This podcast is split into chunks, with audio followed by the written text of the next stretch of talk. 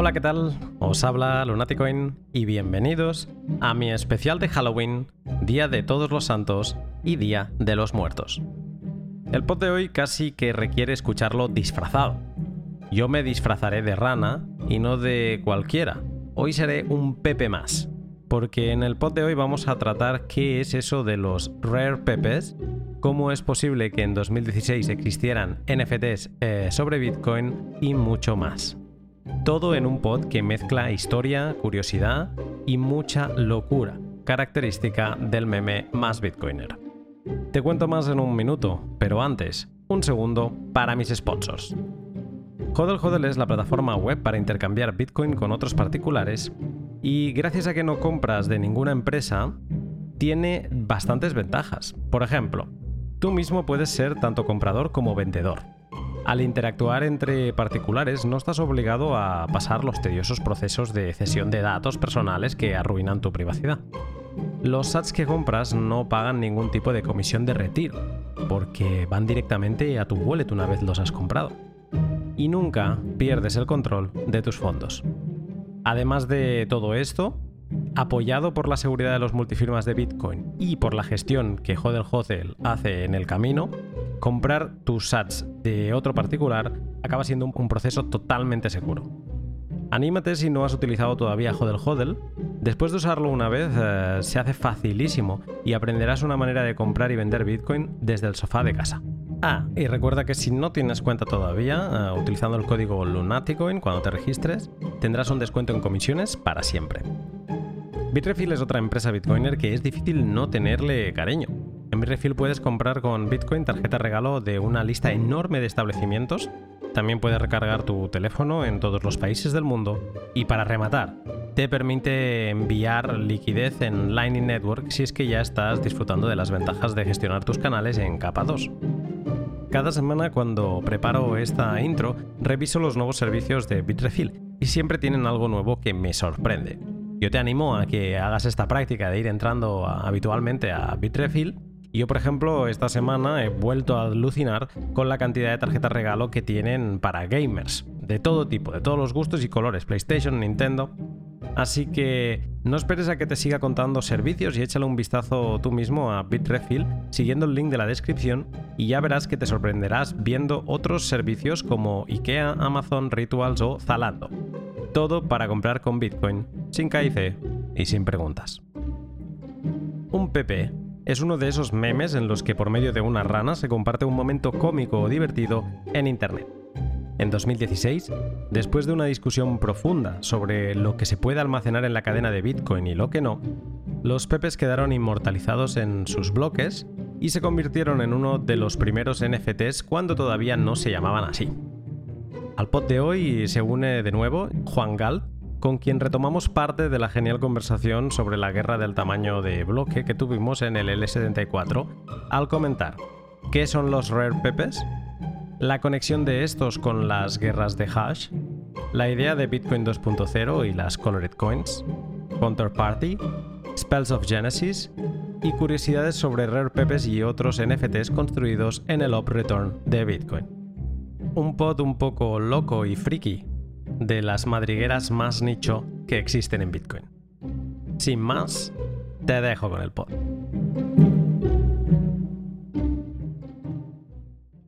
Es imposible hablar de los Rare sin mencionar a John Villar, pionero de esta escena, co-creador de los Rare y desarrollador, entre muchas otras cosas, del contrato dispensador del que hablaremos en el pod. John nos dejó demasiado pronto este marzo, y aunque tan solo intercambié algunos tweets con él, este pod va en su memoria. Gracias John por el humor y por tu trabajo. Me hubiera encantado que participases en el pod. Buenas tardes, Juan. Buenas tardes, ¿cómo estás, Luna? Muy bien, eh, long time no talk. Hace ya unos cuantos meses que no hablamos. Sí, sí. La vez pasada, a ver, no sé si decir que la vez pasada era más seria o quizá era un tema más serio. Este tema puede, el que vamos, el que vamos a hablar hoy puede ser un tema muy serio, pero es un tema más simpático, quizá. Sí, no, la verdad no es que sea muy serio, pero es muy interesante y, tiene, tiene su magia, ¿no? Tiene su, carisma, pues. Eh, bueno, además aprovechando, eh, recién tenemos Halloween aquí. Eh, también estaba pensando, tú estás en, tú eres mexicano, estamos en México también, y se celebra allí, entiendo que mucho, la festividad del Día de los Muertos, ¿no? entonces, te quería preguntar primero de todo, ¿cómo es eso? Desde fuera parece que tiene que ser una festividad de la hostia. Entonces, ¿cómo es? ¿Es así? ¿Se celebra mucho? Pues va a estar muy interesante, la verdad. Yo solo la he visto de lejos en México, pero vamos a participar este año con unos amigos. Vamos a hacer una fiesta este fin de semana, obviamente. Y, y de ahí para adelante el festival, yo creo que llevan ya varios días en festival y va a durar por ahí hasta principios de enero. Y la gente se disfraza, ellos tienen sus rituales y sus tradiciones y, y es un, sí, es un día muy, muy, con mucho significativo, pues muy, muy significativo para los mexicanos, ¿no? Porque ellos son, es una cultura que, que no le tiene miedo a la muerte y ellos contemplan el significado de la muerte muy explícitamente, por eso es que hay tantas calaveras y simbolismo de ese estilo que sale de México, ¿no? Muy interesante, creo que hay sabiduría en ese ritual, pero pues bueno, vamos a ver cómo nos va eh, porque la verdad no he podido participar, no he, no he participado pues en, en, uno de estos festivales así en el medio, pero sí, sí lo quiero hacer este, este año. Bueno, pues eh, nada, eh, ya me contarás, ya, ya, estaré atento a ver si cuelgas alguna cosa. yo es de esas vivencias que tengo pendientes en, en esta vida, en algún momento lo tengo que, que ver con mis propios ojos. Pero hoy, hoy vamos a tener nuestro propio festival, seguramente lo más parecido a un Halloween dentro de la cadena de Bitcoin. Hoy vamos a hablar de Rare Pepes, eh, Rare Pepes. ¿Cómo le llamas tú? Porque esto a veces. Sí, Rare Pepes. Los Rare Pepes, los Pepes, eh, en, 2016 se mezclaron para siempre con la historia de Bitcoin al ser uno de los primeros NFTs em, que, en quedar inmortalizados, eh, pues ahí, ¿no? En, dentro, entre bloque y bloque, quedaron ahí guardados. Eh, Pepes, Rare Pepes, para alguien que nos esté escuchando y diga, ¿qué narices estás diciendo, Lunati, de Pepes? Eh, Juan, ¿qué es un Pepe y qué es un Rare Pepe? ¿Qué diferencia hay entre ambos? Ok, pues Pepe es un, es un personaje, es una rana, probablemente lo has visto, hay muchos memes sobre esta rana, eh, creada por un, un güey que se llama Matt Beauty, creo que es un americano. Hace muchos años y mantenía un cómic y, y, era un cómic digital internet pues muy popular y este Pepe, este personaje, pues se volvió muy famoso entre memes y una cultura relativamente grande de gente lo empezó a utilizar como memes, era pues muy inocente. Obviamente, pues en la, en la, en la, en la campaña política de Trump y terminó el Pepe en la mitad del camino y se volvió un símbolo político para algunas personas, pero eh, en cierta forma y, y, y, lo sacaron de la sociedad. Entonces el Pepe, Pepe fue atacado y, y se, lo, lo, lo, lo, sacaron de la sociedad como un meme o trataron de sacarlo, pero había mucha gente que todavía quiere al, al Pepe, ¿no? Entonces, pues en esa época de 2016 al 2018, ya estábamos utilizando el Pepe antes de esta, esta rana, este meme, eh, antes de todo eso. Y pues esta comunidad como que protegió el símbolo y crearon, bueno, crearon una, una comunidad de NFTs alrededor de esta rana, ¿no?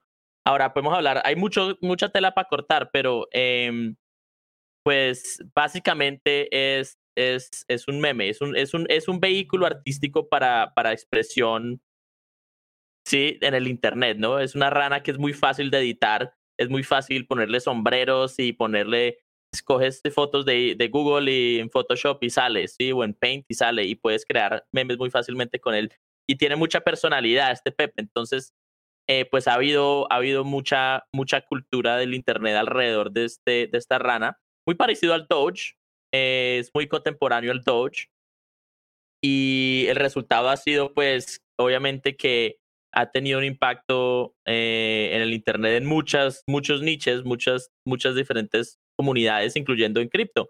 Eh, y en Bitcoin, pues Pepe tuvo que ver con prácticamente uno de los primeros NFTs y podemos hablar de, de qué es un NFT eh, en más detalle, pero sí, resulta que desde 2016 hay ranas dentro de Bitcoin y nadie parece entenderlo. O sea que Pepe tenemos al meme, a este, a esta, a este personaje creado por Matt Fury y que luego evoluciona. Eh, Sí, sí que es verdad que tiene una época compleja eh, donde se, mm, este, se lo apropia la ultraderecha y entonces se ven muchos memes del PP como haciendo de Hitler y un poco pues con esa em, con ese contexto ¿no? de, mm, político y como tú bien dices eh, se le intenta rescatar al PP y llevarlo a esa cultura más amigable que, que tenía antes y mantener, pues, seguir aprovechándonos de la expresividad, porque es como muy expresivo. Y, un meme es eso, ¿no? Es con un pequeño grafismo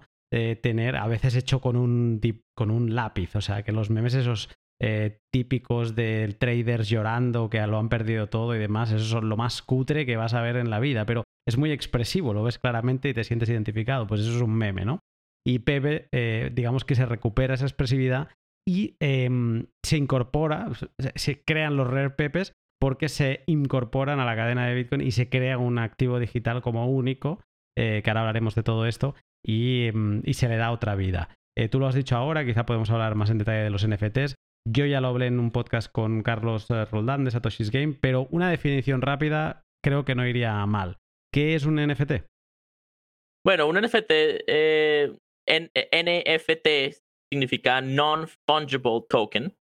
Em, yo estaba haciendo, pues hice una búsqueda rápida en mi propio Twitter de la primera vez que yo mencioné NFT y no, no, no lo mencioné hasta el 2018.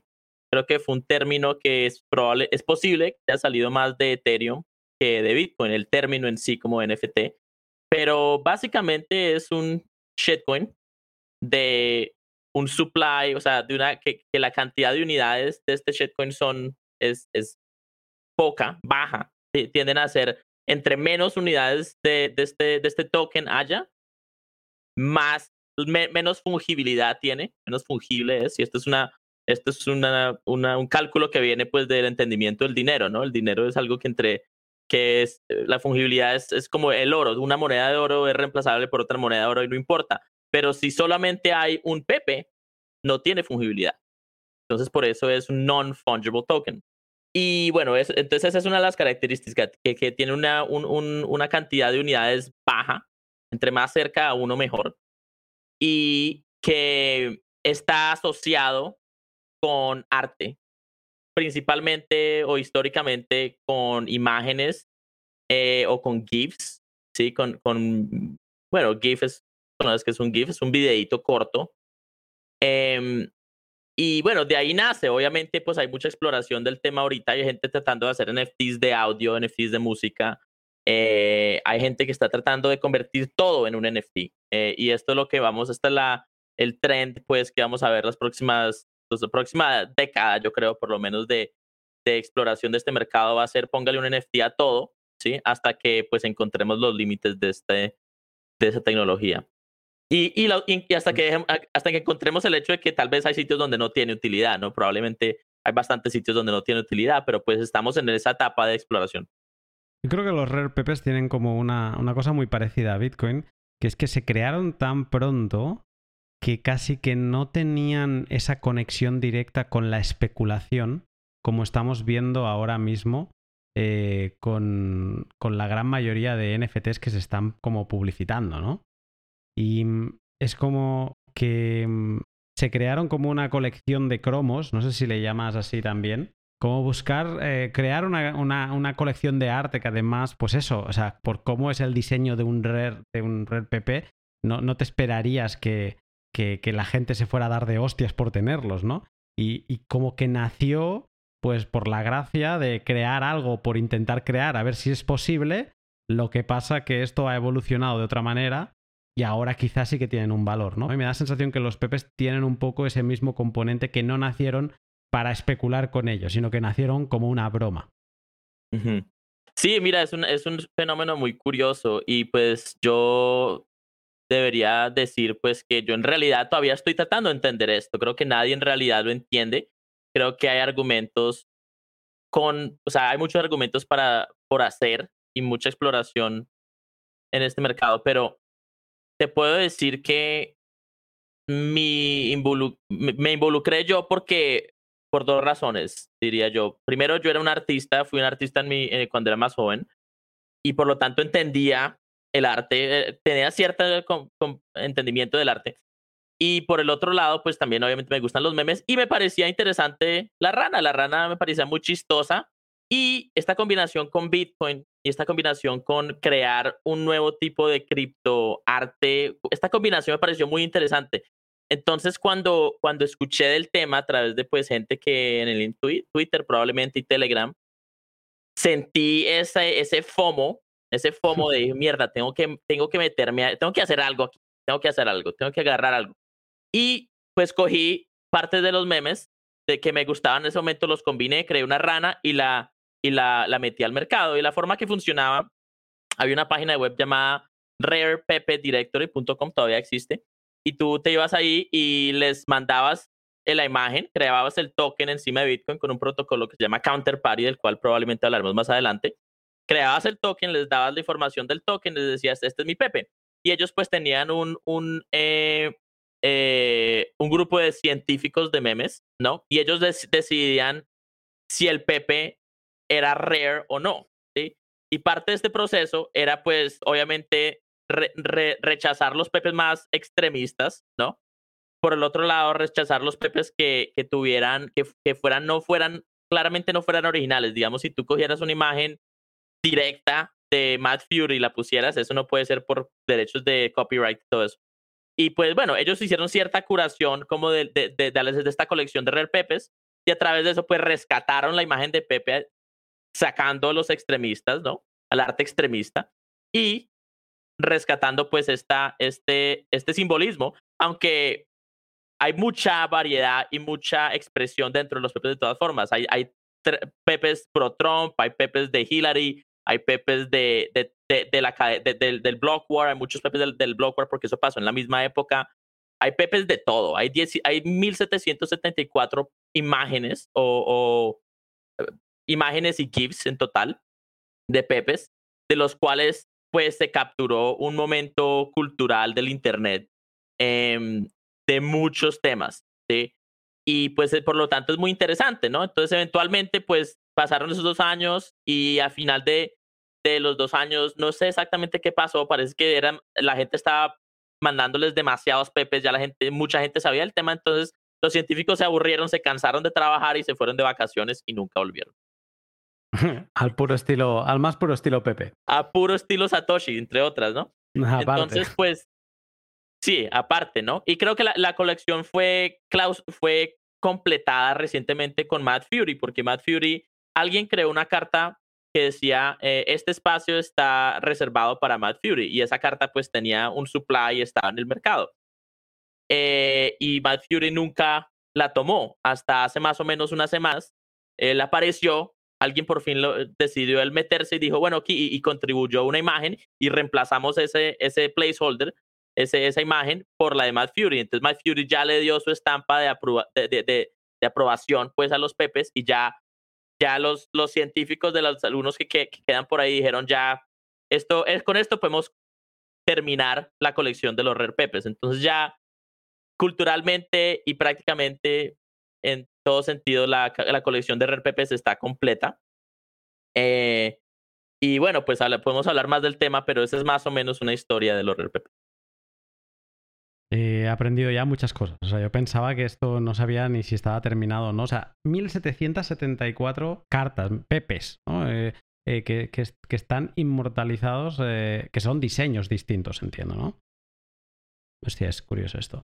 Vale, perfecto. Pues entonces tenemos NFTs, que son, pues, como unos activos digitales, ahora seguiremos hablando con un supply limitado. básicamente un NFT lo que intenta hacer es eh, replicar la, la, escasez digital de Bitcoin, pero aplicado a otro tipo de, de, activos que no buscan ser monetarios, sino que buscan ser, pues eso, ¿no? una imagen, replicar en este mundo digital la escasez que tenemos en el mundo analógico de, por ejemplo, arte o como Carlos Roldán me explicó en otro podcast, de mm, objetos de videojuegos, eh, personajes de videojuegos. O sea, eh, mm, hacer escaso objetos digitales. Y en, como veremos al final, pues también hay un mercado y todo esto cotiza. Sería una manera también de entenderlo, ¿no? Sí, mira, es, es, es muy interesante por, porque te voy a dar un ejemplo que me parece como que ilustra el valor de un NFT en, el contexto del arte digital. Si tú eres un artista moderno, nacido después de que el Internet ya existía, ¿sí? Hay una gran probabilidad de que tu, tu, tu pincel y tu canvas, tu, tus instrumentos artísticos sean un computador y tú estés probablemente utilizando Photoshop o algún tipo de programa de ese estilo. Entonces, digamos que tú creas, quieras crear una obra de arte como un pintor lo hubiera hecho hace 300 años, ¿sí? Quieres expresar tu arte, creas un, una obra digital. ¿Cómo vas a hacer para vender eso? ¿Sí?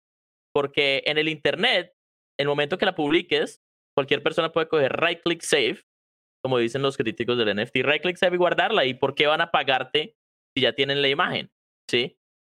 No, no hay una forma de darle escasez a la obra de arte ya que el Internet la, la vuelve eh, infinita, pues.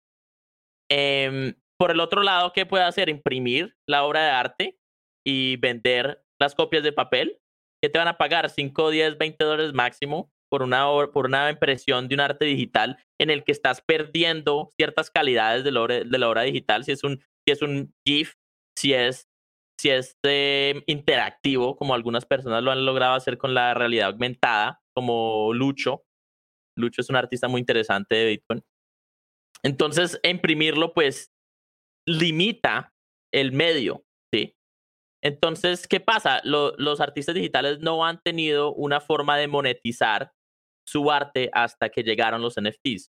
Y creo que eso es la razón por la cual vemos tantos artistas de todos los, de todos los medios, artistas entrar al mundo de los NFTs, porque primero hay un mundo de especulación, hay un chingo de plata moviéndose por el mercado. Entonces, cualquier persona con, con, con, suficiente inteligencia de mercado ve, ve, esto y dice, ok, hay que agarrarlo porque hay una ola acá.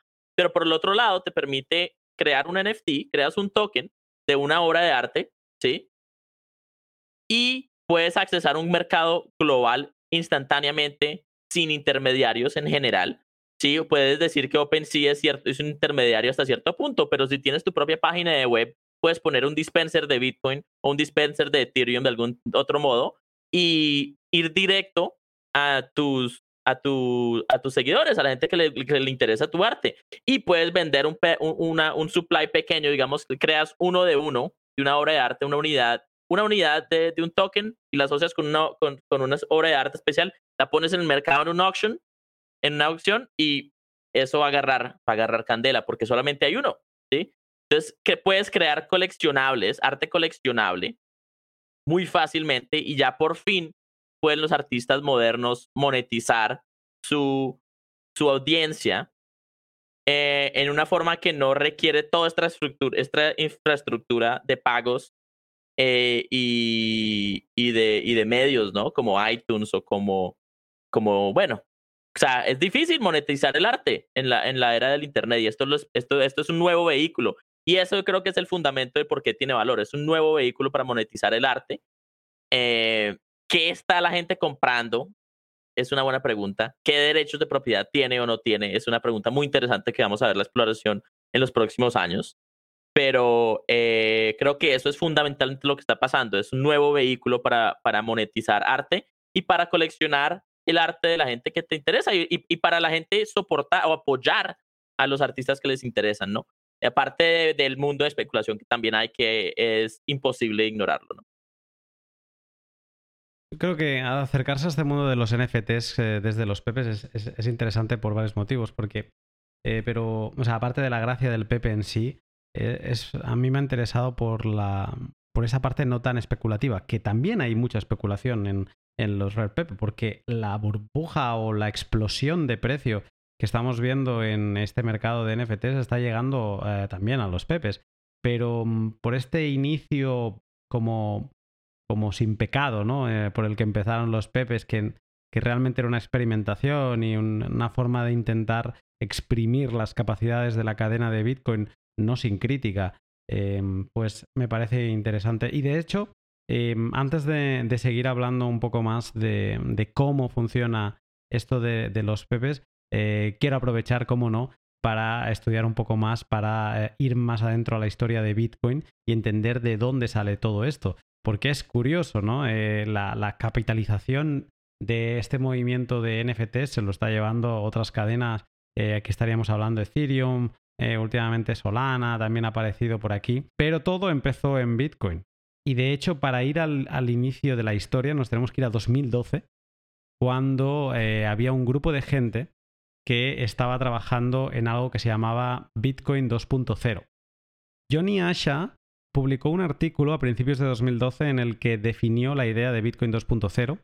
Esta era una, era una idea que quería separar Bitcoin, la red, del valor de una moneda comunitaria, usando pues, la red eh, de Bitcoin como asentamiento y finalización de transacciones para evitar dobles gastos. O sea, quería utilizar la red como un servicio, Bitcoin as a Service.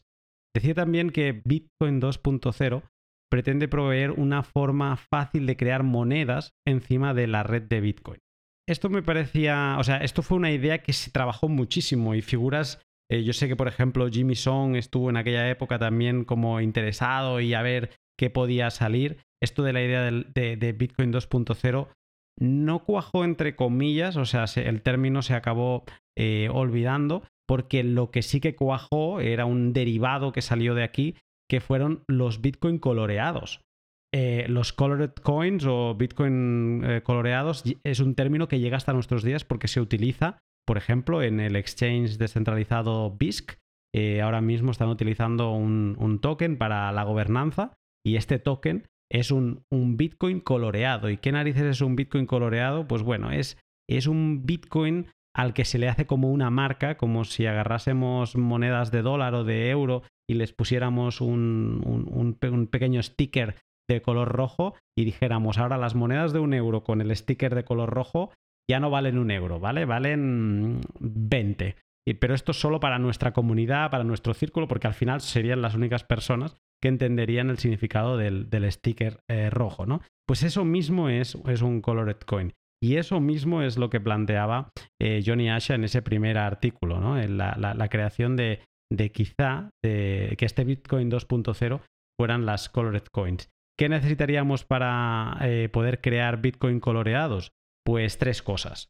La red de Bitcoin, fracciones de Bitcoin la moneda, porque sin esto no, no podemos mover nada, y necesitaríamos un protocolo por encima que fuera el que entendiera que esos bitcoins están coloreados y que llevara, digamos, una contabilidad eh, paralela a la de la red de Bitcoin, ¿no?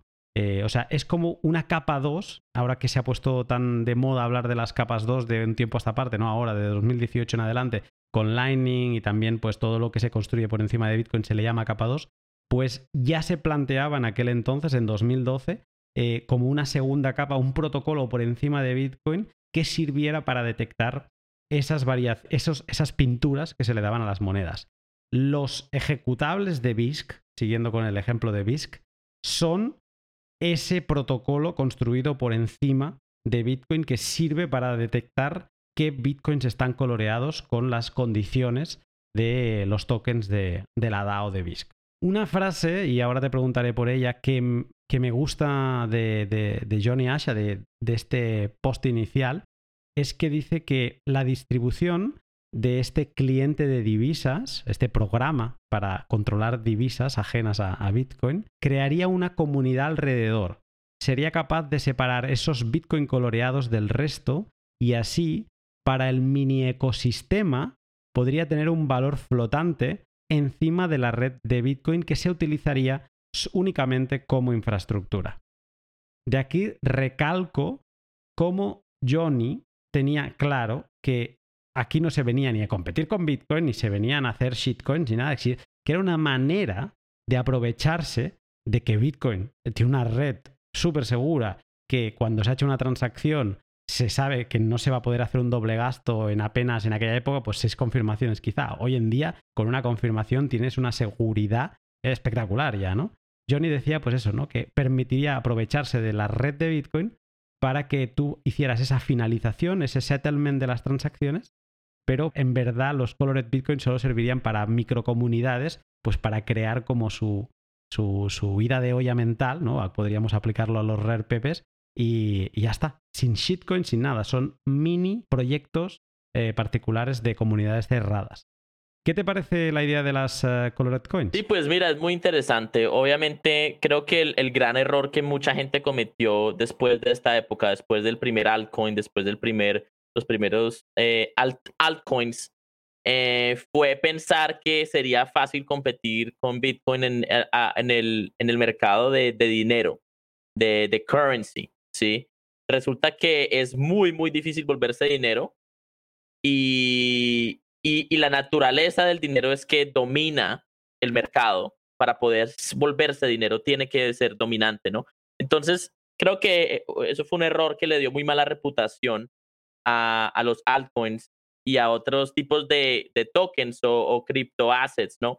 Pero la realidad es que el capitalismo requiere capital y el capital debe ser organizado y estructurado y debe haber contaduría alrededor de, de, de quién tiene, quién es dueño de qué en el capitalismo. Por ejemplo, de los equities y de securities y de stake y voting stake. Y pues tienes que, hay, hay, hay, más, hay más estructuras financieras que el dinero, ¿sí? En el, en el mundo capitalismo, ¿no? Capitalista. Entonces, y hasta en el mundo democrático, ¿no? Un, una persona, un voto. Tú podrías, en teoría, eso es una forma, un tipo de token, ¿no? De, de ciertas, sí, su prueba de identidad, prueba de ciudadanía es un tipo de token el que una persona es un voto, ¿no? Y mucha gente, y pues, obviamente hay, fraude en eso también. Si tú tienes el ID de alguien, puedes votar, ¿no? Entonces, hay cierta trans, trans es, posible transferirlo así sea ilegal, ¿no? Entonces, obviamente hay cosas más que el dinero, ¿no? Y bueno, eh, obviamente los color coins fueron eh, una, intens una, una eh, intento eh, de tratar de, de, de digitalizar y utilizar Bitcoin y la criptografía de Bitcoin y la estructura de Bitcoin para, para atraer esa parte del mercado y crear esa parte del mercado en Bitcoin, ¿no? Entonces, hay una cosa que la gente, los, los bitcoineros de hoy en día no, no parecen entender y en cierta parte porque la conversación no va a ese lado por ahora, porque ahí pues todavía no hay mucha plata metida en eso, pero es que en, Bitcoin hay más que Bitcoin, en Bitcoin está la, la, hay una infraestructura muy poderosa que es pues primero la distribución de, de, llaves criptográficas, de la llave pública a la llave privada, a una escala eh, histórica. Nunca ha habido tanta distribución de llaves públicas y privadas en la historia de la humanidad. Esto permite soberanía hasta cierto punto, privacidad hasta cierto punto y autenticación de tu identidad y autenticación de tus derechos de propiedad, por lo menos en teoría, acerca de algo más, ¿no? Entonces tú puedes, a través de Bitcoin, puedes autenticar tu control sobre, sobre una llave o, tu identidad o tu control sobre una identidad digital y con, con una certeza grande, una gran certeza, no perfecta, pero grande.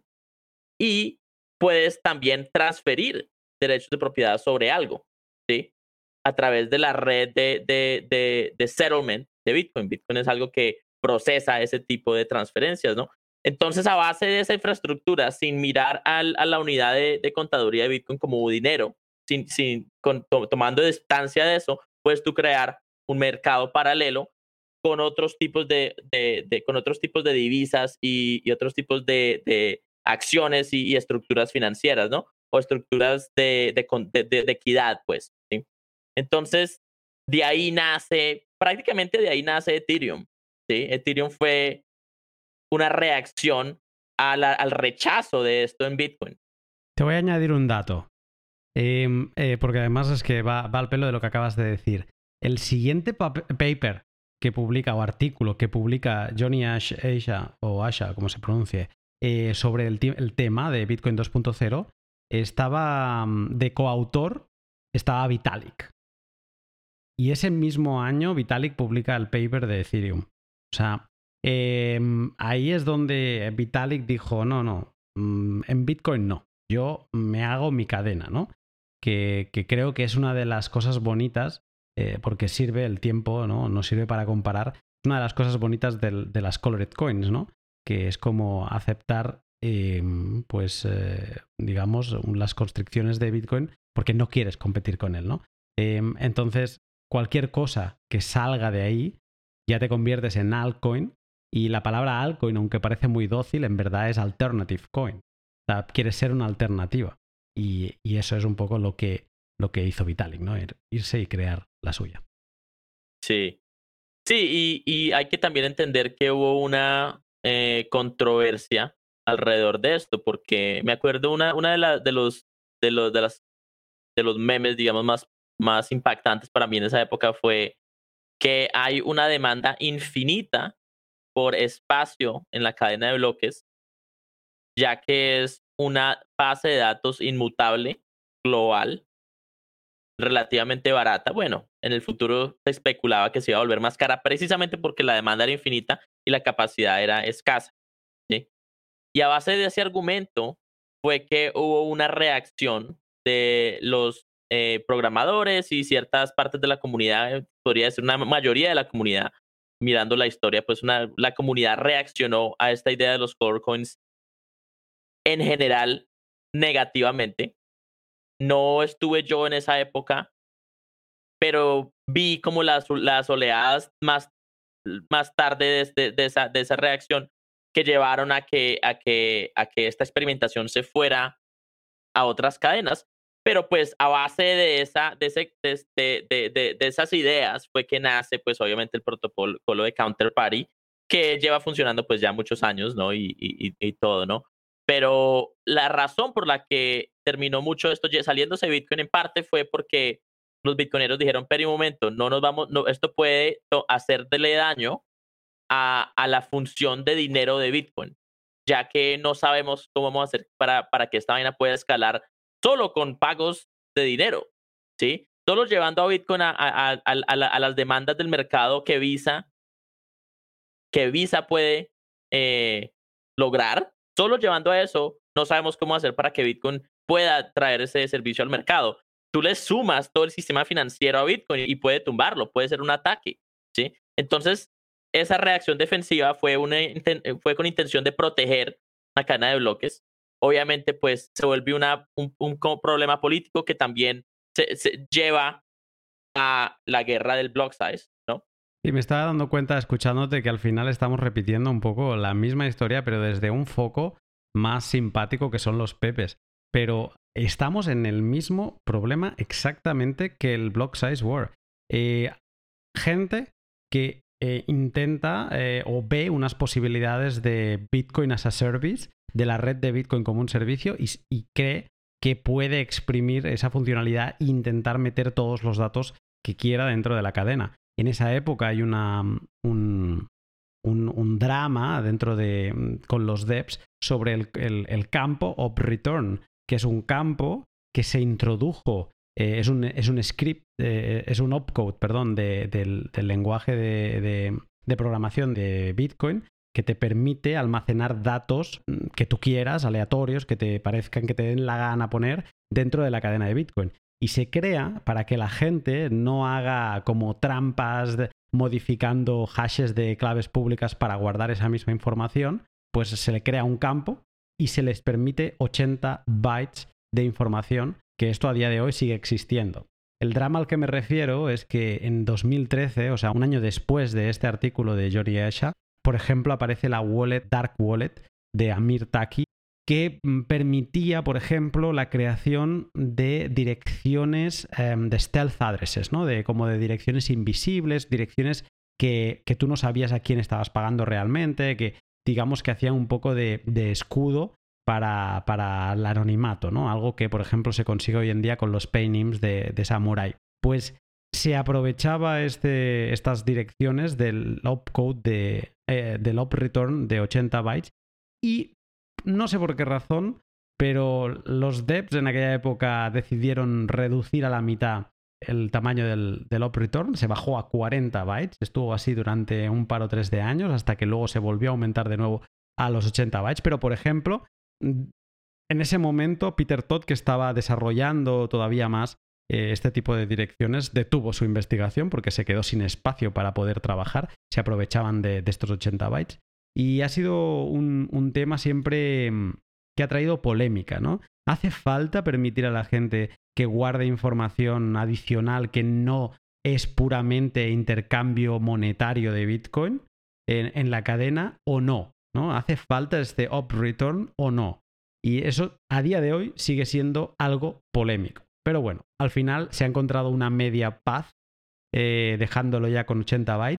La gracia de utilizar el up return es que no se guarda ese output dentro de la base de datos de, unspent eh, transaction outputs. O sea que si alguien no quiere guardar ese tipo, de, ese tipo de información, lo puede configurar en su nodo y el nodo solo almacena transacciones monetarias. Eh, digamos que creo que se ha encontrado una solución dentro de que Bitcoin nunca va a almacenar todo lo que almacena otras cadenas. Se ha encontrado una solución que complace bastante. Pero de nuevo estamos en una decisión política que también sigue trayendo drama a, la, a la, cadena de Bitcoin. Sí, sí, creo que pues parece que hubo un, tipo de compromiso político, sí. Y, y, es político no porque haya algo malo en ellos, simplemente porque hay un recurso escaso y muchos intereses, ¿no?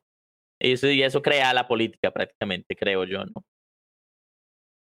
Entonces, pues, eh, sí, parece que hubo un compromiso. No sé dónde estamos hoy. Es muy curioso hablar de esto con, con la perspectiva del tiempo, porque si tú miras la cadena de bloques hoy, está prácticamente vacía de Bitcoin. Después, de este, con todo y que el precio está a 60 mil dólares, eh, las, tú puedes mover una transacción con, con 3 a 5 satoshis por byte. Eh, y creo que en parte eso eso le, da cierta credibilidad al hecho de que había algún ataque de spam en la cadena de bloques que cayó cuando los chinos sacaron a todos los mineros. Con eso salió el, hay una teoría de que había un ataque de spam consistente desde 2016 que fue clausurado cuando China sacó a los mineros porque el ataque pues venía de China, lo cual es muy curioso, creo que es una, una, una pieza del rompecabezas en la historia de la guerra de los size que, que, que se está revelando ahora. Pero el caso es que hoy en día, pues la cadena de bloques está prácticamente vacía, aunque hay capas nivel 2, como lo que vemos en, en, en Liquid y lo que, lo que vemos, pues eh, también. Eh, Lightning. Sí, Lightning, obviamente Lightning, pero hay otra capa de 2 donde están haciendo NFTs. RSK, RSK, anyway. Ellos también tienen, pues, Rootstock. Ellos también tienen una capa 2 de algún tipo que, en el que también está tratando de hacer ese tipo de cosas, ¿no? Y Counterparty pues ha también innovado en ciertas formas para tratar de, de minimizar su impacto en la cadena de bloques. Em, y pues tiene ciertas innovaciones, integraron Segwit también, entonces juegan con Segwit y pues están tratando de mantener, eh, de, ayudarle a Bitcoin a escalar también, pero pues los pepes fueron creados, creados en Counterparty cuando no existía ninguna alternativa y no querían estar en Ethereum o en otra cadena de shitcoins, ¿no? Entonces pues de ahí, de ahí viene la, la historia, ¿no? Vamos a introducir Counterparty, que de momento estamos en 2012-2013 con este segundo paper de, Johnny, que en el que también participa Vitalik y ya vemos los problemas. Había la idea de las colored coins, pero no estaban eh, exploradas. Se acabarían explorando y desarrollando más tarde, como he explicado en el caso de, de BISC. Y solo decir una última cosa de las colored coins, que lo bonito de, una, de, una, de un Bitcoin coloreado es que es Bitcoin. Es que en ningún momento deja de ser Bitcoin es como tú tienes el euro, ¿no? Y el euro tiene eh, eh, ese sticker eh, rojo.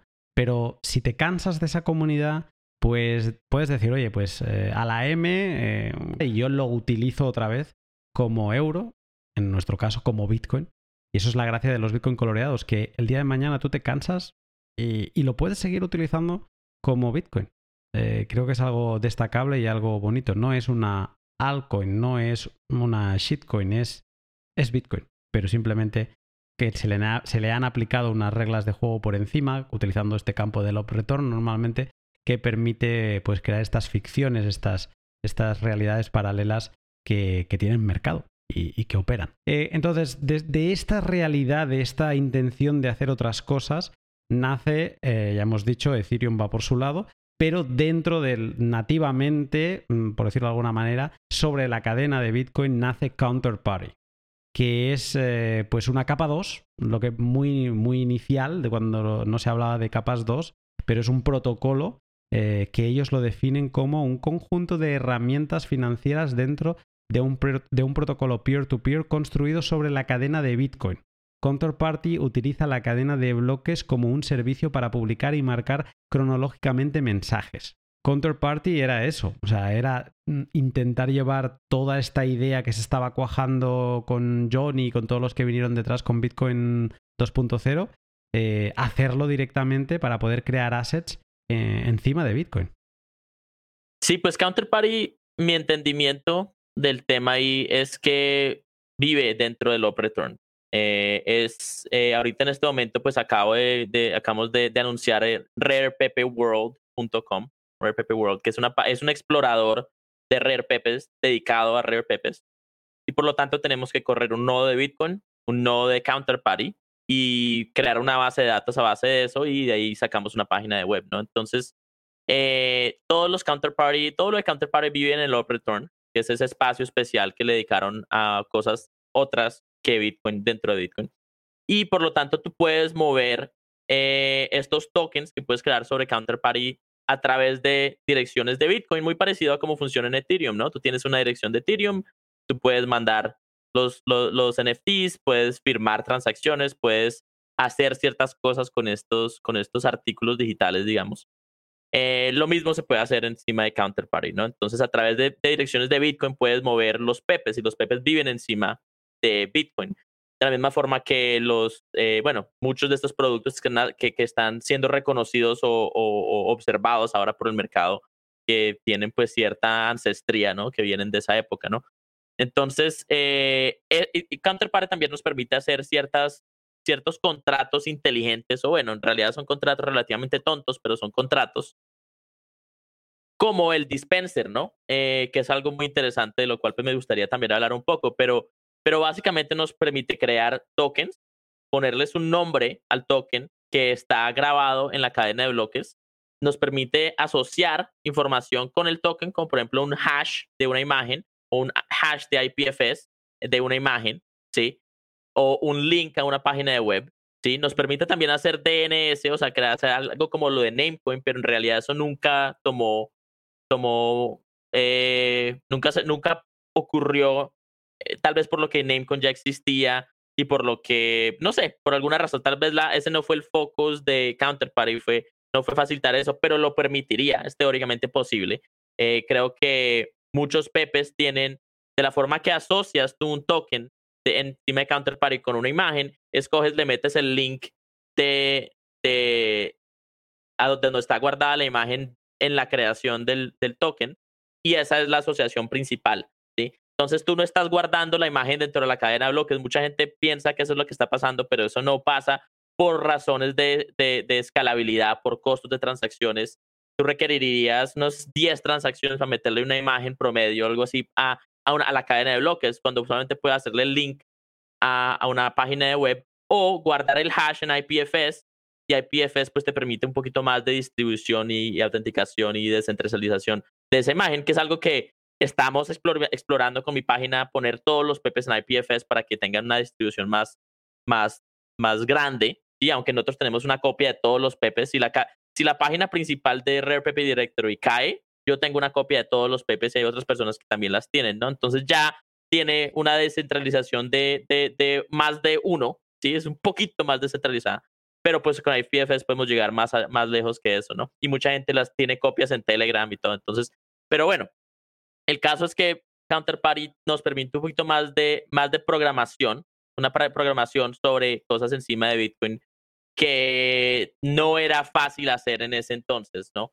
Eh, y hasta hoy en día no es fácil hacer estas cosas, aunque la tecnología ha avanzado bastante, tecnología de Bitcoin ha avanzado bastante, todavía estamos hablando de, de, de, idiomas de programación encima de Bitcoin en un futuro, ¿sí?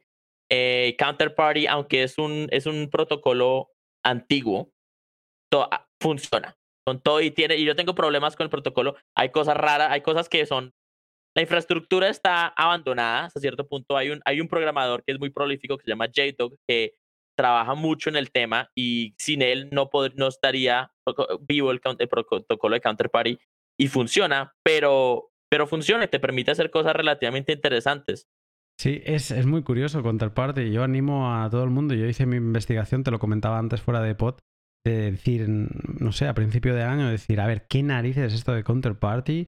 funciona, ¿no? Funciona, parece medio abandonado. Y es eso, te, da la sensación de que estás entrando como a un parque de atracciones abandonado y estás viendo a ver qué atracciones funcionan todavía, cuáles no. Pero no, te das cuenta que funciona Y de hecho hay comunidades como la de... Hay una comunidad en Telegram de, para intercambio de, Rare Pepes, para comerciar, como quien va en Barcelona, por ejemplo, se reúnen cada, cada domingo en, el mercado San Antonio eh, a cambiar cromos. Pues ese grupo de Telegram es como lo mismo, un sitio para que se reúnen eh, coleccionistas de pepes para ver cuál tengo, yo quiero este, no sé qué. Y, es muy prolífico, como hay mil mensajes cada día, es una barbaridad. O sea, aun ser un parque de atracciones medio abandonado, sigue estando muy utilizado. Y mm, una de las preguntas que te quería hacer ahora es, hay por ejemplo un proyecto que fue el primero que se considera como el primer NFT que fue el proyecto de Spells of Genesis, que era como un, juego de cartas em, con esta misma lógica que estamos hablando ahora, construida sobre Counterparty. Aparte de Spells of Genesis, que es de 2015, eh, ¿qué otro uso grande se le ha dado a Counterparty? Aparte de también de, Rare Pepes. ¿Ha tenido algún otro proyecto explosivo dentro o solamente estos dos son los más conocidos? Sí, eh, la pregunta de la, historia de NFTs es interesante y, en realidad fue esta curiosidad la que trajo el mercado de Ethereum a Bitcoin, eh, ya que pues obviamente Ethereum trajo los NFTs al mercado eh, mainstream, pero la curiosidad de, bueno, entonces, ¿quién fue el primer NFT? Fue lo que trajo el mercado a los Pepes y a los, a los Spells of Genesis, muchas de esas cosas que voy a mencionar.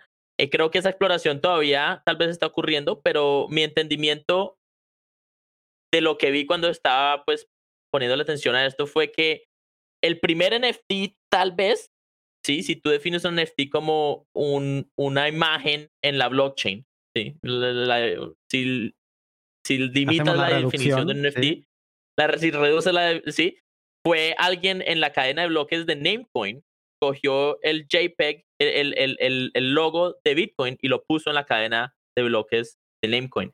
Y algunos dicen, bueno, tal vez ese fue el primer NFT. Eh, más adelante alguien lo asoció, asoció creo que una imagen como de una hormiga con un nombre encima de Namecoin, que es como un domain name, como digamos namecoin.com, encima de Namecoin, y lo asociaron con una, con una, con una imagen de una hormiga, lo cual, ok, ahora tienes un token o el tipo, una, una propiedad digital encima de la cadena de bloques asociada con una imagen, tal vez es un NFT, pero el problema con Namecoin es que los, esos, esos, esos nombres de, dominio, pues, esos, nombres se, tienen una expiración como de un año. Tú tienes que seguir pagando la expiración en, con unidades de Namecoin. Entonces, ese dominio se expiró y no sé, pues, no sé exactamente qué pasó con el, con el derecho de, de, de, de propiedad de ese dominio o de ese NFT. Creo que en algún momento se vendió. Eh, lo, lo movieron a Ethereum de alguna manera y lo vendieron pero eh, se podría teorizar que eso fue los, de los primeros, ¿sí? Eh, de ahí para adelante no sé qué más hubo en Namecoin, pero en, en Bitcoin con Counterparty apareció este proyecto llamado Spells of Genesis. Y of Genesis eh, intentaba hacer como una, una un, como Magic the Gathering, un juego de cartas con arte, arte de Bitcoin, arte de cripto. ¿sí? Hay mucho arte de, eh, hecho en, en, la imagen de, de personalidades de cripto en ese momento, de Bitcoin, como eh, eh, Alena Branova de Trezor. Tiene una, hay una imagen hecha en, en, su imagen, de cierta forma, una obra de arte ahí. Hay, hay, hay uno de Satoshi Nakamoto. Bueno, hay, obras de arte muy interesantes en, en Spells of Genesis. Eh, aunque la diferencia entre Rare Pepe y Spells of Genesis es que Spells of Genesis fue, el arte fue todo creado por una compañía que trató de crear un juego. Por lo tanto, todo el arte viene de una fuente centralizada, ¿no? Viene de, de, de una compañía, pero tienen sus tokens y tienen su colección y hay un mercado por, eh, para SOG eh, o Spells of Genesis ahorita, porque sí se consideran NFTs, eh, ya que tienen pues cierta escasez, tienen una imagen asociada, tienen su token, pero no fueron creados por usuarios, ¿no? Y creo que ahí es donde, eh, donde RedPP en realidad tiene una gran innovación. Eh, todo RedPP fue, inició por un, un güey llamado Mike, es el nombre que lo conocemos, él es el Satoshi de RedPP, se llama Mike, y él reaccionando a, a, lo que estaba pasando en, en, en Spells of Genesis, creo yo, creó el Rare Pepe, que es el primer, el primer Rare Pepe, llamado Rare Pepe, que esa base de, e, es, es una foto de Dorian Nakamoto, que es reconocido como si fuera Satoshi Nakamoto con la cara de verde de Pepe, ¿sí? y en una carta de Magic the Gathering, muy parecido a lo que estaba haciendo la gente de Spells of Genesis. Y crea el token y lo manda al mercado como una, alter, una alternativa. O sea, esto no era parte de la acción o colección de Spells of Genesis. Y a base de eso, la gente dice miércoles, qué cosa tan interesante. Y crea una curiosidad y la gente empieza a crear pepes y NFTs, ¿sí? y empiezan a crear cartas, ¿sí? y nace un mercado, ¿no? Y, y bueno, eh, eh, Rare Pepe originalmente habían ciertas personas con intenciones de crear un juego alrededor de Rare Pepe, también un juego de cartas. Esa intención sigue viva. La, la estaba dirigiendo un güey llamado John Villar, que tristemente murió hace más o menos tal vez un año ya.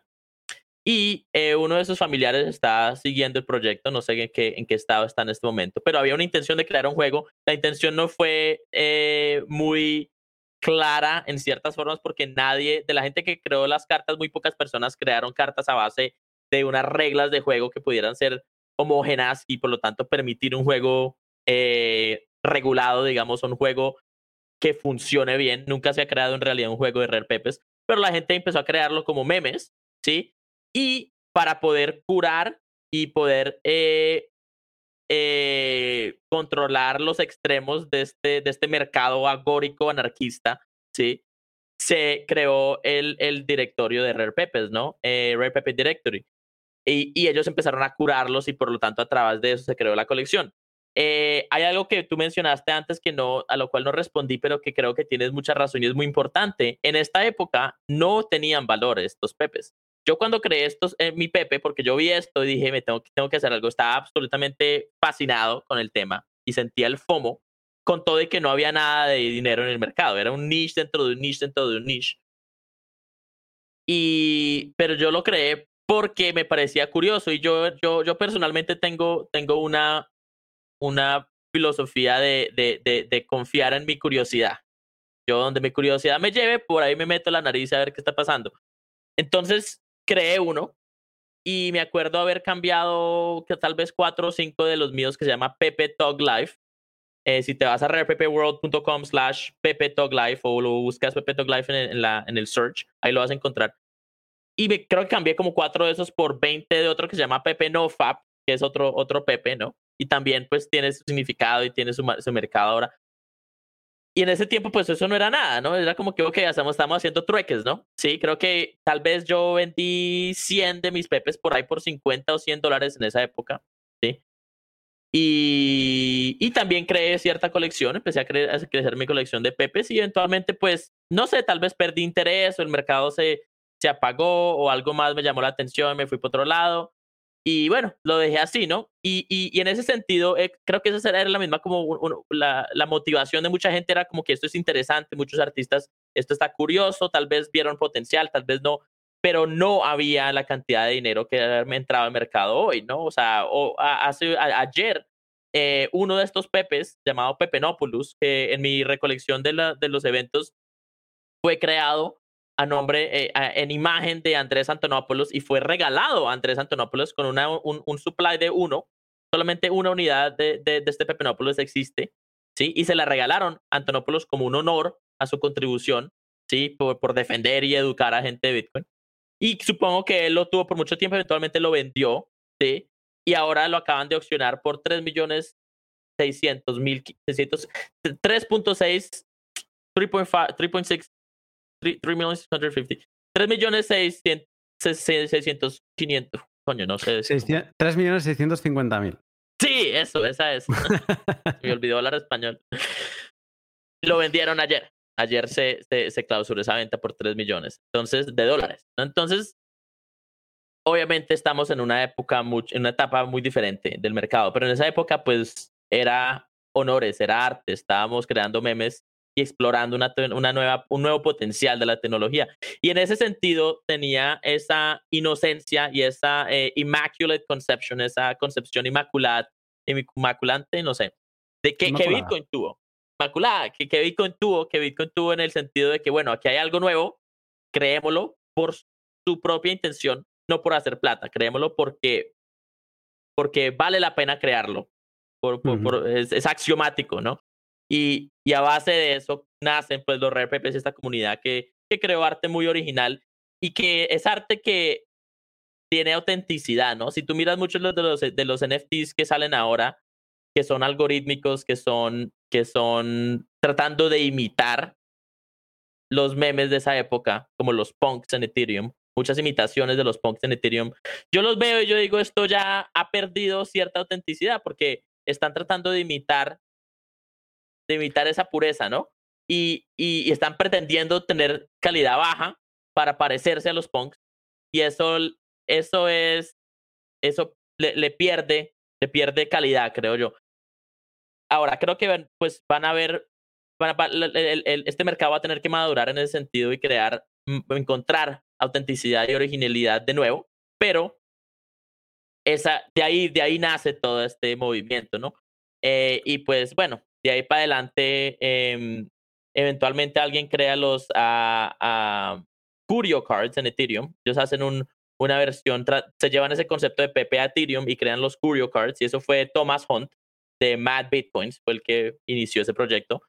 Y de ahí pues empiezan los NFTs en Ethereum y de ahí nacen eventualmente los punks y mucho más. Entonces es una, una, una búsqueda de eh, History of NFTs o historia de NFTs en, Google, Google Images. Hay imágenes tratando de como alinearlo sobre una línea de tiempo, pero pues eso es más o menos como el, el, el, el génesis de los NFTs, según pues mi, mi, mi memoria. Te interrumpo un momento la locura Pepe para hablarte de mis otros dos sponsors. Primero, Shift Crypto, la empresa suiza productora de la hardware wallet Bitbox 2. Como expliqué en el pod número 100 que grabé con Diego Burpegui, cuando sobrepasas el salario mínimo de tu país en Bitcoin acumulado, empieza a ser momento de tener una hardware wallet y la Bitbox 2 es una estupenda elección para principiantes y usuarios avanzados. Para principiantes es genial porque es seguramente la wallet que te lo va a hacer más fácil. Es intuitiva y con una interfaz gráfica sin fricción. Además, su programa está traducido al español y en cada pestaña tiene un botón de ayuda con muchas explicaciones que te servirán para aprender mientras la usas. Si eres avanzado, tendrás un dispositivo preparado para las multifirmas y con él podrás calcular el checksum de una semilla que hayas creado a mano. Si todavía has de subir el nivel de seguridad de tus Bitcoin, no te lo pienses más, échale un vistazo y recuerda que si utilizas el código Lunaticoin en tu compra, tendrás un 5% de descuento en tu Bitbox 2. Y Len de Hodel Hodel. Los chicos de Hodel Hodel no contentos con el exchange lanzaron hace relativamente poco eh, un servicio de préstamos colateralizados con Bitcoin para particulares. ¿Qué puedes hacer con Len? Principalmente dos cosas. Si tienes Bitcoin, puedes ponerlo como garantía para tomar un préstamo en moneda estable, por ejemplo en USDT de Liquid. Y por el contrario, si tienes stablecoins, puedes prestarlas a otros particulares por un buen interés, a veces tan alto como del 25%. Cada uno ha de hacer su propia investigación y ver hasta dónde quiere arriesgar, pero puede ser un buen sistema para comprar más Bitcoin con los que ya tienes. Échale un vistazo a su web siguiendo el link de la descripción y a ver qué te parece su gran servicio de préstamos. Eh, no lo hemos dicho, pero eh, Spells of Genesis sí que he mencionado que era de 2015. Rare Pepes aparece en octubre de 2016. Eh, también eso, elecciones de Trump, o sea, era esa época. Em, y es, es, cuando empieza todo el movimiento. Entonces vamos a hablar de, Rare Pepes porque hay cosas muy interesantes, las hemos ido mencionando. Una web que se une a, ahora la que has publicado eh, de rareppeworld.com. Eh, yo la, recomiendo, eh, está muy bien. Además, me gusta el colorido que tiene porque con ese fondo y demás le da, va acompañando a, toda la estética Pepe. Em, pero luego, en esa época, la web de referencia es otra, sigue estando funcional, que es Rare Directory. Em, allí me da bastante curiosidad que hay 36 series, si no me equivoco, ¿no? Entonces es como que tienes cartas de la serie 1, cartas de la serie 2, cartas de la serie 36. Em, ¿Cómo era esto de las series? ¿Cómo, cómo, cómo funcionó? Sí, pues no sé exactamente por qué los científicos de, que, que están creando esta colección, curando esta colección, los científicos, de las ranas de pero a través de su, de su exploración esotérica oculta de esta ciencia de memes, decidieron ellos organizarlos en series. ¿sí? Tal vez era porque cogían, bueno, les llegaban 100 contribuciones, de ahí agarraban 30 y, las metían, ok, esta serie 1 publicada, serie 2 publicada, serie 3. Tal vez fue algo por ese estilo, las publicaron en series. Y esta curiosidad del mercado de NFTs que viene de Ethereum, ellos están muy interesados en la antigüedad. Entre más viejo el, NFT, mejor. y Por eso es que el, el Rare Pepe es de los más valiosos, eh, que porque fue el primero. Pero les da mucha curiosidad cuál es el primero. Entonces están organizando ellos en su, en su intención de encontrar el valor este, en estos coleccionables digitales. Ellos buscan, organizan alrededor de series. Entonces, entre más entre más cerca de serie 1, mejor. Entre menos unidades del mercado, mejor. Y entre más interesante el arte, mejor. Em, pero básicamente fue algo arbitrario. Además, porque, eh, o sea, la colección dura dos años. O sea, en 2018 esto se acaba, se, se, se, paran de producir pepes, hay los 1774 que decías al principio, y si lo piensas, en dos años, 36 series, eh, iban a 18 series por año. O sea, se, se marcaban una serie en menos de un mes. En 20 días, en 15 días cerraban una serie.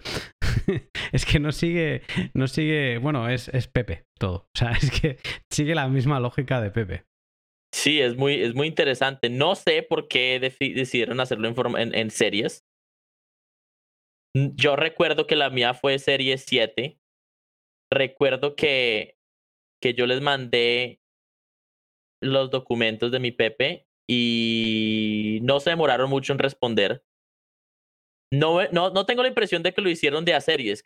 No sé, no, no sé por qué, la verdad, por qué lo hicieron en series, pero probablemente fue a meses, no sé. Buena pregunta. Eh, entonces, eh, tú hablas, eh, va perfecto hablar contigo, o sea, que, que creaste unos pepes, uno te acuerdas que era de la serie 7, eh, ¿Quién era el propietario de, esos pepes? ¿Era el autor? O sea, tú te quedabas eh, con toda la propiedad de todas las cartas de, ese pepe. Tú también definías la emisión de esa, de esa carta, porque no lo hemos explicado, pero de los pepes hay, hay pepes que tienen una carta y hay pepes que tienen 100.000 mm, cartas, ¿no? Eh, ¿Cómo era? O sea, ¿lo decidía todo el autor, en este caso tú, y tú te quedabas con todas y luego las ibas dando o cómo era? Sí, eh, el artista tenía una gran, eh, un gran rango de libertad artística aquí. Obviamente tendrían que ser aceptados por los, por los científicos. Pero, pero sí, eh, cada decisión sobre el PP es una decisión artística, ¿no? ¿Cuántas unidades del mercado es una decisión artística? Eh, cómo está distribuido la unidad. Es una edición artística que algunas personas experimentaron con eso. Eh, el formato del archivo. Hay una, hay una Pepe muy interesante, se llama, creo que se llama Schroeden, Schroeden Pepe, como Schrödinger Cat, como el gato Schrödinger, este experimento, toda esta idea eh, teórica de física, en el que el formato de, de, de la imagen está, fue creado en cierta forma que si tú ves la imagen en un, en un, en un explorador Chrome, te va a mostrar una imagen, y si lo miras en un Apple, en un, en un Mac, te muestra una imagen diferente. y eso es, eso es hecho a raíz de un error en los códigos de, de rendering de las imágenes que este nerdo entendía. Y por lo tanto es un Schrödinger Pepe, ¿no? es alucinante. Es, surrealista. es alucinante. es surrealista. Muy surrealista. Este Pepe en particular, él creó 2.000 unidades, quemó 1.400 y remintió, hizo un mint de 1.400 en Ethereum, de las cuales vendió no sé cuántas y eventualmente abandonó eso. No sé, no sé cuál es el, el resultado final de ese Pepe, pero es un Pepe que vive entre mundos y vive entre cadenas y vive entre renders, ¿no? o sea, es, es, muy, es un pedazo de arte muy interesante, ¿no? Entonces, y este es uno de los ejemplos de cosas raras que hicieron artísticamente esta gente, eh, explorando como los límites del arte digital y las cadenas de bloques, ¿no? Y bueno. Es buenísimo.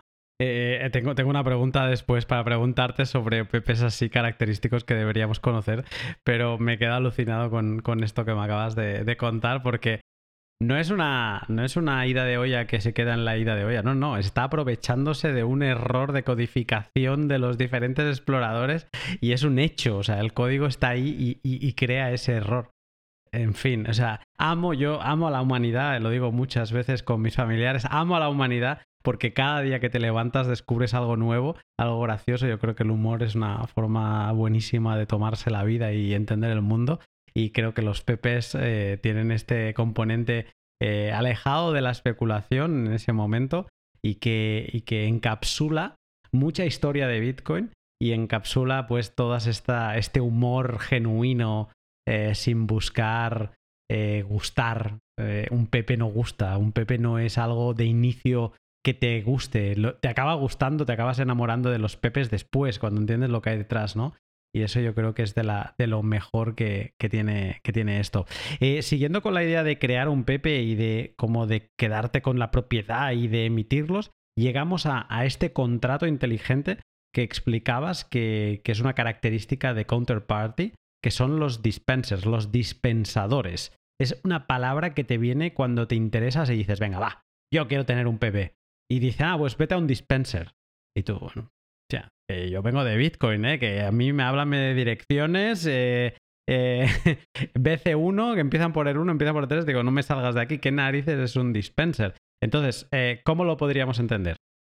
Bueno, pues eh, un dispenser es un, es un contrato inteligente creado por John Villar y J-Dog, eh, en el cual ellos trataron de, de, de crear un tipo de, de, de vending machine. Eh, es, una máquina en la que tú le metes una moneda y te trae una, un dulce o un chocolate, lo que sea, de las que ves por ahí por la calle o en ciertos sitios, ¿no? Es un vending machine. No sé cómo se dice eso en español.